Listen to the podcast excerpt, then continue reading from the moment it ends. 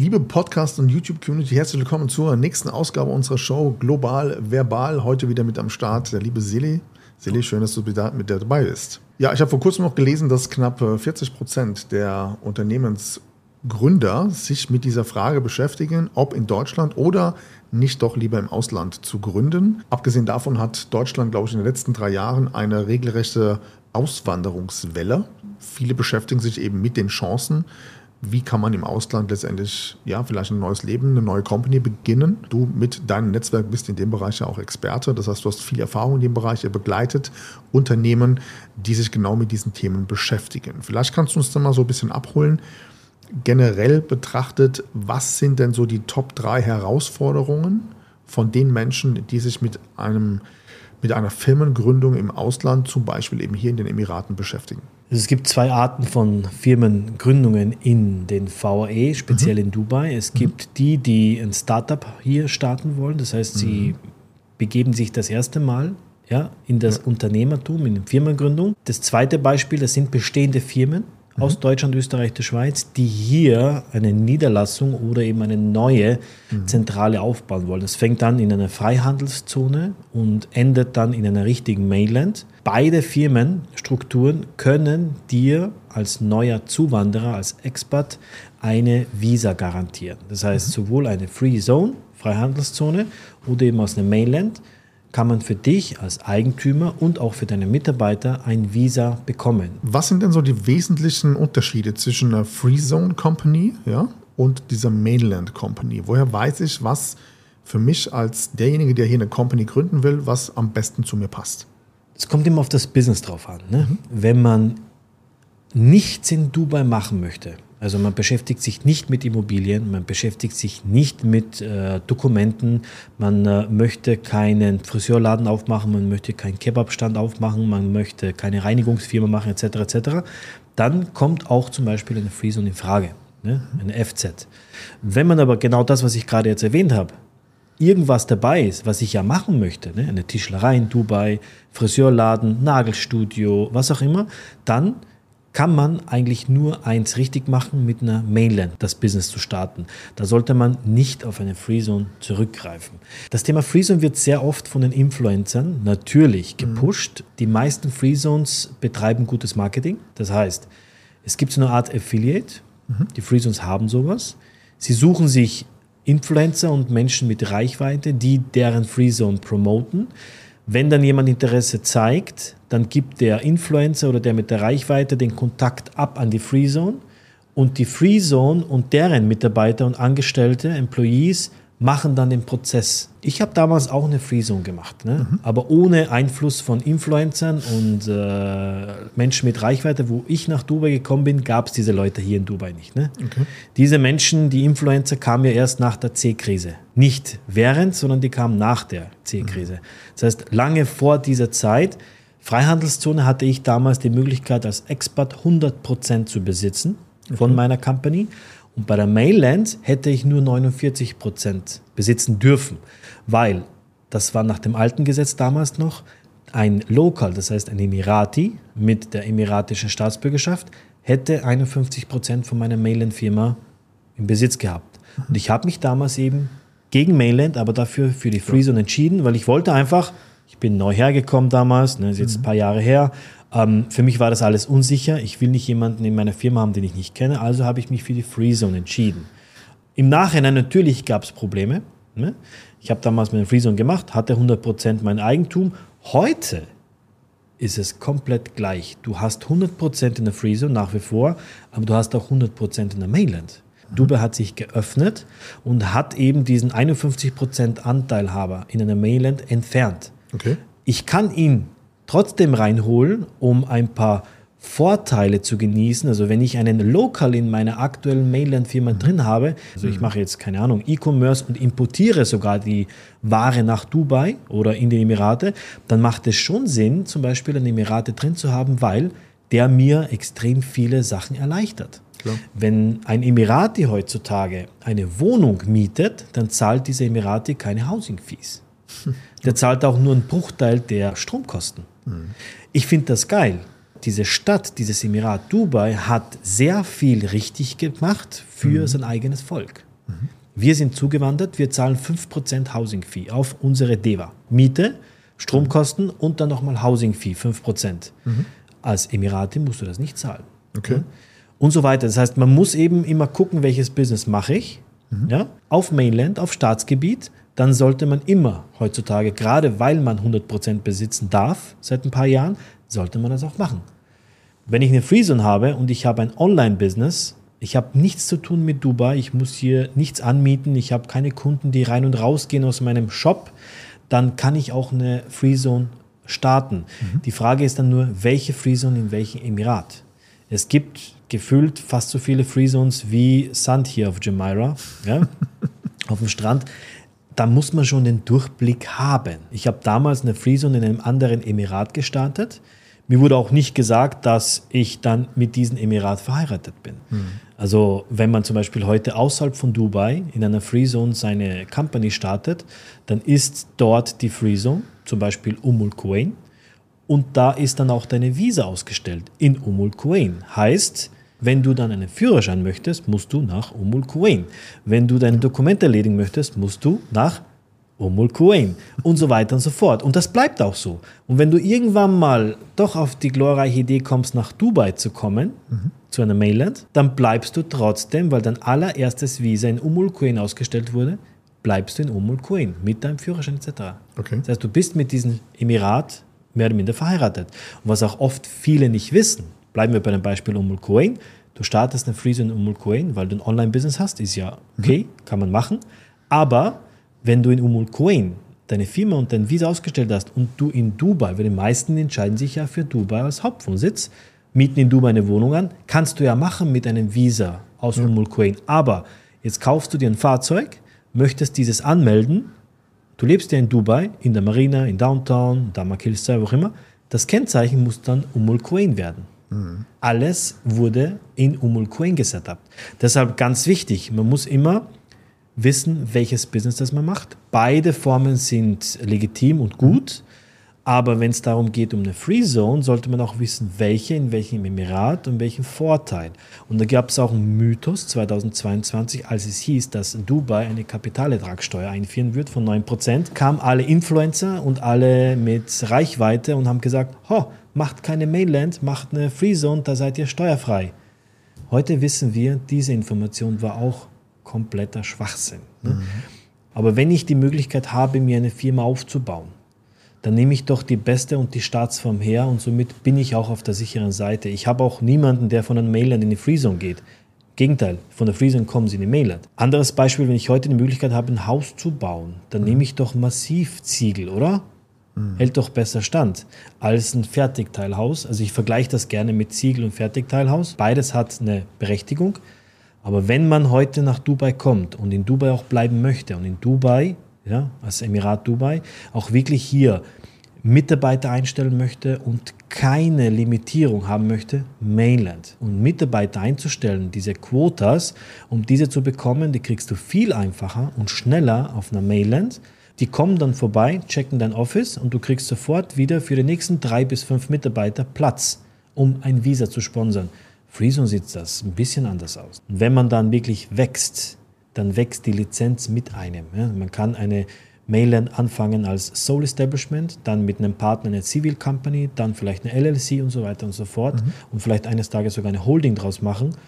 Bei einer Freezone ist das ein bisschen anders, ist nicht okay. so einfach. Was würdest du denn sagen aus deiner Erfahrung heraus? Menschen, die sich jetzt ähm, als Selbstständiger, als Freelancer oder auch als Unternehmer hier in Dubai ansässig werden wollen, die wollen eine Firma gründen. Was sind denn so die größten Fehler, die du beobachtest, die da gemacht werden? Denn es gibt ja viele Companies, die solche ja, Business-Setups ähm, anbieten, ja, auch über Ads und so weiter mittlerweile. Gibt ja einige auch auf YouTube, die das bewerben. Was sind so die größten Fehler, die größten Fallen, die man unbedingt vermeiden muss? Also jetzt aus der Sicht eines Interessenten, der überlegt, auszuwandern, mhm. vielleicht nach VAE, die Vereinigten Arabischen Emirate, vielleicht sogar nach Dubai, sollte man sich immer vor Augen halten, nicht jemanden sofort zu trauen, der gerade mal seit gestern in Dubai angekommen ist. Ich würde immer fragen, wie lange bist du denn selber in Dubai? Ich würde diese goldene Regel vier, fünf Jahre, 48 oder 60 Monate, sollte man schon in Dubai eine eigene Erfahrung mitbringen. Dubai ist eine Stadt, die definitiv nur über Erfahrung funktioniert. Ja? Mhm. Desto länger, dass du in deinem Business drin bist, desto mehr Erfahrung hast du und desto sicherer bist du in dem, was du natürlich von dir gibst. Also wenn jetzt jemand kommt und Interesse zeigt, würde ich dem Gegenüber, der mir als Berater, Influencer, was auch immer, mir das Thema verkaufen möchte, ich würde sagen, vier bis fünf Jahre sollte man zumindest selber in Dubai sein, selber eine eigene Lizenz besitzen, die Lizenz auch zeigen lassen von dieser Person. Wenn ich jetzt einen Influencer sehe, der auf YouTube jetzt auf einmal dieses Business mitmacht und oft machen sie alles nur mit, die haben oft selber gar keine Lizenz, über das Thema zu sprechen. Mhm. Also angenommen, man guckt sich jetzt jemanden auf einem YouTube-Channel an und wenn im Impressum schon alleine drin steht, dass dieser YouTuber in Umul Kuwain in einer Free Zone seine Lizenz hat und das ist dann oft irgendwie nur Marketing, aber gar kein Documents Clearing oder Business Setup License, Finger weg. Mhm. Ne? Okay. Finger weg. Das ist mal der zweite Hinweis. Also erstens, wie lange macht die Person das? Zweitens, welche Lizenz besitzt diese Person selber? Ich besitze auf Mainland mehrere Lizenzen, um das, was ich mache, abzudecken. Mhm. Und dann gibt es noch als dritten Hinweis, frage diese Person. Lass dir von diesen YouTube-Influencer, Schrägstrich Setup-Kollegen, sein Visa zeigen. Okay. Es ist legitim, sein Visa zu zeigen. Wenn du hier einen Mietvertrag haben möchtest, musst du dem Makler dein Visa zeigen, dein Emirates ID, dein Scheckbuch, alles. Hier in Dubai gibt es auch keine DSGVO. Deshalb, Punkt Nummer eins, wie lange macht der Kollege das, der das anscheinend machen will? Vier, mhm. fünf Jahre, goldene Regel wäre super. Zweitens, lass dir die Lizenz von diesen Kollegen zeigen. Hat er die Lizenz für eine Dokumentenfirma? deinen Reisepass praktisch zu übernehmen, dein Visa zu machen für dich, deine Kinder, deine Familie. Und drittens, lass dir sein Visa zeigen. Okay. Steht auf seinem Visa, dass er nur Office Clerk ist, also Empfangsdame oder Herr, oder steht in seinem Visa tatsächlich das, was auf seiner Lizenz draufsteht? Hat er das Zeug dazu oder das Recht dazu, über dieses Thema überhaupt zu sprechen? Und wenn man immer noch nicht sicher ist, einen Dollar an das Geschäftskonto von dieser Person, die dir angibt, dir zu helfen, sende diesen obligatorischen Dollar auf sein Geschäftskonto. Meistens kommt die Antwort, nee, ich habe gar kein Geschäftskonto. Also die Personen, die das am Markt hier anbieten, haben selber oft gar keine eigene Firmenstruktur oder die falsche haben es nie so weit geschafft, dass sie ein Geschäftskonto selber haben, aber das ist ein wichtiger Bestandteil in den Vereinigten Arabischen Emiraten und gerade auch eben in Dubai, dass man eine richtige Firmenstruktur bekommt von Profis, die das auch lange schon machen und dann auch bis zum Geschäftskonto dir helfen, alles zu bekommen. Ja, und die Probleme, die man im Internet liest, ist, oh, ich habe eine, zum Beispiel eine Freezone, aber ich kriege kein Geschäftskonto seit Jahren ne? und, und, und, und. Diese Punkte wären wichtig und man muss sich nicht schämen, wenn man diese Fragen stellt. Im Gegenteil, die Personen, die auf YouTube und Co sowas anscheinend anbieten, die sollten sich schämen, dass sie nicht ihr Business machen, wofür sie eigentlich da sind. Und das könnten wir, also das Thema Firmengründungen könnten wir jetzt auch auf Immobilien ummünzen. Das Gleiche. Wir haben sehr viele Zuwanderer, gerade nach der C-Krise, aber die meisten kommen ohne Idee, ohne Strategie, hatten wir schon in einer anderen Podcast-Folge gesprochen. Gucken sich hier um, was macht der, was macht der, das mache ich jetzt auch. Ja. Das funktioniert nicht. Warum nicht? Weil du deine Leidenschaft auf dieses Business gar nicht legen kannst. Du machst das nur, weil es wer anderer macht. Ja? weil du nur damit Geld verdienen willst. Ja, oder das. Aber wenn ich doch in ein Restaurant gehe, dann möchte ich doch à la carte bestellen, was für mich und meinen Gaumen entspricht und nicht, was der Nachbar auf dem Tisch hat. Es gibt Leute, die fragen dann den Kellner, was, was ist denn der da? Ah, das und das, erst möchte ich auch. Und so sind halt oft die Neuankömmlinge, die kommen nach Dubai, mhm. gucken, was macht der andere, das mache ich jetzt auch. Du hast gerade ein gutes Stichwort gesagt, ähm, und zwar Firmenkonto. Also wir kennen das ja aus Deutschland, du gründest eine Company, du gehst zu deiner Bank, machst ein Firmenkonto auf, und das war's. Relativ einfacher Prozess. Hier in Dubai läuft das ein bisschen anders. Ja, gerade was das Thema Bankkonten betrifft. Dubai hat ja immer noch dieses Image, ja, der, naja, wie sag mal, Thema Geldwäsche, keine Steuern, ähm, Steueroase, Schlupflöcher für illegale Geschäfte, bla bla bla. Was viele nicht wissen ist, als ich hierher gekommen bin, habe ich erstmal realisiert, wie schwer es wirklich ist, hier ein Bankkonto zu bekommen. Ja, kannst du uns da mal mitnehmen. Also was ist der Unterschied zu Deutschland und warum ist der Prozess eines Bankkontos hier ganz anders als in Deutschland? Es fängt ja schon mal an bei einem Privatkonto. Mhm. Also der Unterschied zwischen Deutschland, Österreich und den Vereinigten Arabischen Emiraten, wenn mir hier als Person Patrick, als Person Silly ein Privatkonto aufmachen möchte, habe ich die Möglichkeit, ja, aber ich muss Geld draufpacken. Die wollen drei bis vier, vielleicht sogar fünf oder 6.000 Dirham einen Security Deposit von dir bekommen, damit sie dir ein Bankkonto eröffnen. Ja, die meisten Banken, nicht alle. Mhm. Die, die sie kostenlos dir anbieten, kommen aber im Nachhinein und dann schicken sie eine SMS und sagen, wenn du keine 3.000 oder 5.000 Dirham auf deinem Konto liegen hast, kriegst du eine Fee. Dann zahlst du für dein ja. Bankkonto. Das heißt, die Banken haben hier in der Vergangenheit gelernt. Und es gab ja damals die Krise 2008, 2009, Lehman Brothers und Co., wir uns, glaube ich, alle. Ähm, da haben sehr schnell und schlagartig sehr viele Menschen Dubai verlassen mit offenen Krediten etc. etc., mhm. wo man auch diese Bilder im Internet findet mit verlassenen Ferraris am Flughafen in Dubai und so weiter, gerade diese rote Enzo, das kennt man glaube ich von den Bildern. Ja, und tatsächlich hat auch Dubai und die Banken in Dubai aus dieser Krise damals gelernt, dass sie nicht jedem einfach und simpel ein Konto geben, weil wenn man frisch nach Dubai kommt, dann hat man hier auch kein Schufa. Es mhm. gibt keine Trackings über dich. Das heißt, du fängst hier bei Null an und die Banken müssen die erstmal lernen zu vertrauen. Wenn du hier dann ein Privatkonto bekommst in Dubai, wie gesagt, wollen sie oft ein Security Deposit. Ich würde sagen, die Hälfte der Banken wollen Geld erstmal sehen, um dir ein Konto zu öffnen. Mhm. Und das musst du auch mindestens drauf haben. Wenn du dann überziehst deine paar tausend Dirham und du fällst drunter, dann kommt auch diese Fee. Die wollen, dass du Geld auf dem Konto drauf hast. Du kannst hier nicht ins Minus rutschen, wie in Deutschland und Österreich. Du musst hier immer im Plus sein. Und wenn du zum Beispiel als Privatperson mit deinem Privatkonto wegen deiner Wohnung einen geplatzten Scheck hast, passiert auch, mhm. dann kriegst du keinen Kredit oder wenn überhaupt einen, der sehr teuer ist, mhm. ne, als Employee. Das heißt, da muss man erstmal den Unterschied sehen zwischen einem Privatkonto, Deutschland, Österreich und den Emiraten. Hier haben wir ein islamisches Bankgesetz. Du musst das Geld, was du eigentlich ausgibst, immer auf deinem Konto drauf haben. Du kriegst auch hier als Neuankömmling oft nur eine Debitcard. Das ist ja. eigentlich nichts anderes als eine Maestro-Card. Ne? Also, um eine Kreditkarte zu bekommen, musst du dann nochmal 50.000 Dirham oder vielleicht sogar 100.000 Dirham Security Deposit vorweisen, hinterlegen, um eine Kreditkarte zu bekommen. So, das ist mal Privatkonto. Jetzt kommen wir zum Thema Geschäftskonto. Mhm. Um als Geschäft oder als Firma hier überhaupt Geschäfte machen zu können, musst du ein eigenes Kapital nachweisen können.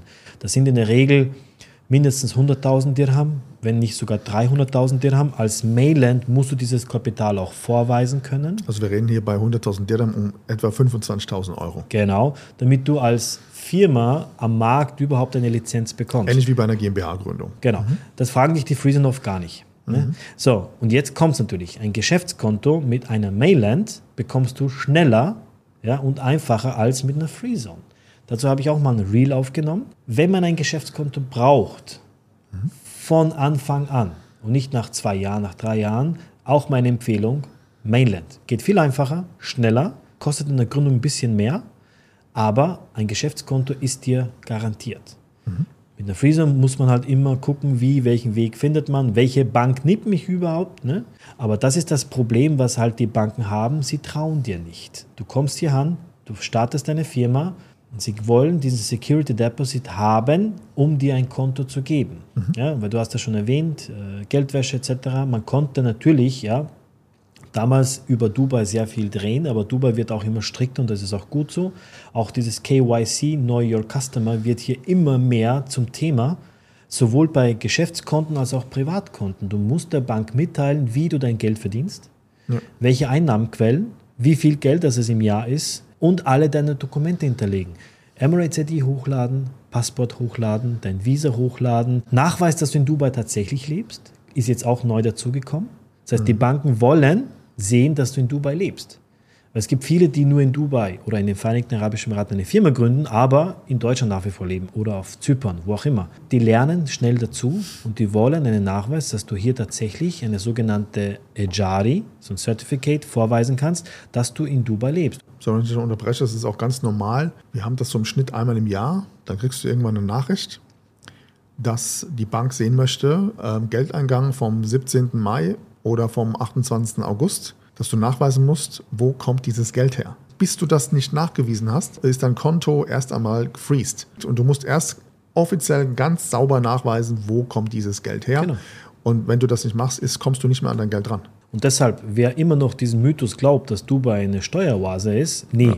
der weiß nicht, dass wir 5% Mehrwertsteuer haben, dass wir 7% Alkoholsteuer haben, dass wir 9% Kapitalertragssteuer, also wir haben hier auch Steuern. Ne? Es ist nicht so, dass wir gar keine Steuern haben oder ja. gar keine VAT, aber man muss halt diese Unterschiede kennen. Klar ist Dubai oder die Vereinigten Arabischen Emirate immer noch ein großer Vorteil gegenüber anderen europäischen Ländern, aber es ist auch hier so, dass wir Steuern haben. Wobei man natürlich auch hier ergänzen muss, diese neue neunprozentige Steuer basiert, soweit ich informiert bin, bei Unternehmen ab einem Gewinn von knapp 400.000 Dirham und darunter zahlst du gar keine Steuer.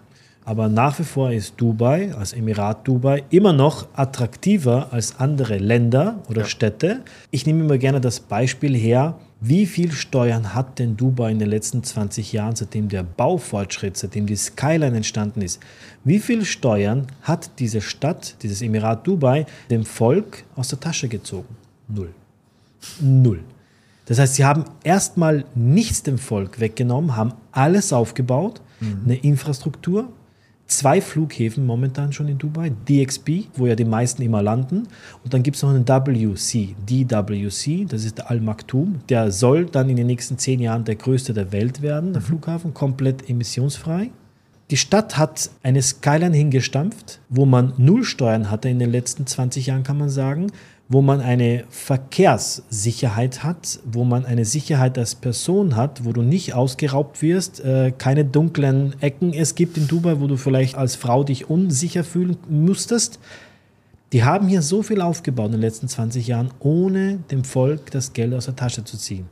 Da bin ich doch so weit und sage, geil, zahle ich gern die Steuern in Zukunft. Ja. Jeden Cent oder jeden Dirham zahle ich gerne, weil die haben hier alles aufgebaut ich bin hierher gekommen vor ein paar Jahren und ich habe alles fixfertig vorgefunden. Also der Return on Investment ist, halt ist Hammer. komplett anders. Ist Hammer. Absolut. Ist, Hammer. Ja. Okay. ist nicht vergleichbar ja. mit anderen Städten. Ja, Silly, dann erstmal vielen Dank für diese tiefen Einblicke in die Möglichkeiten, hier Unternehmen zu gründen. Wenn einer der Zuschauer sich mit diesem Thema intensiver beschäftigen möchte, wie kann er dich erreichen, um mit dir einfach mal zu sprechen, welche Chancen, welche Möglichkeiten er mit seinem Geschäftsmodell hier in Dubai hat? Auf unserer Landingpage mhm. Start UAE, also start mhm. Ja. Und es gibt auch einen äh, Terminkalender für ein kostenloses Beratungsgespräch, mhm. sich einzutragen. Link dazu findet ihr wie immer hier unten in den Show Notes. Lieber Seli, vielen Dank für diese tiefen Einblicke. Wir sehen uns bis zum nächsten Mal.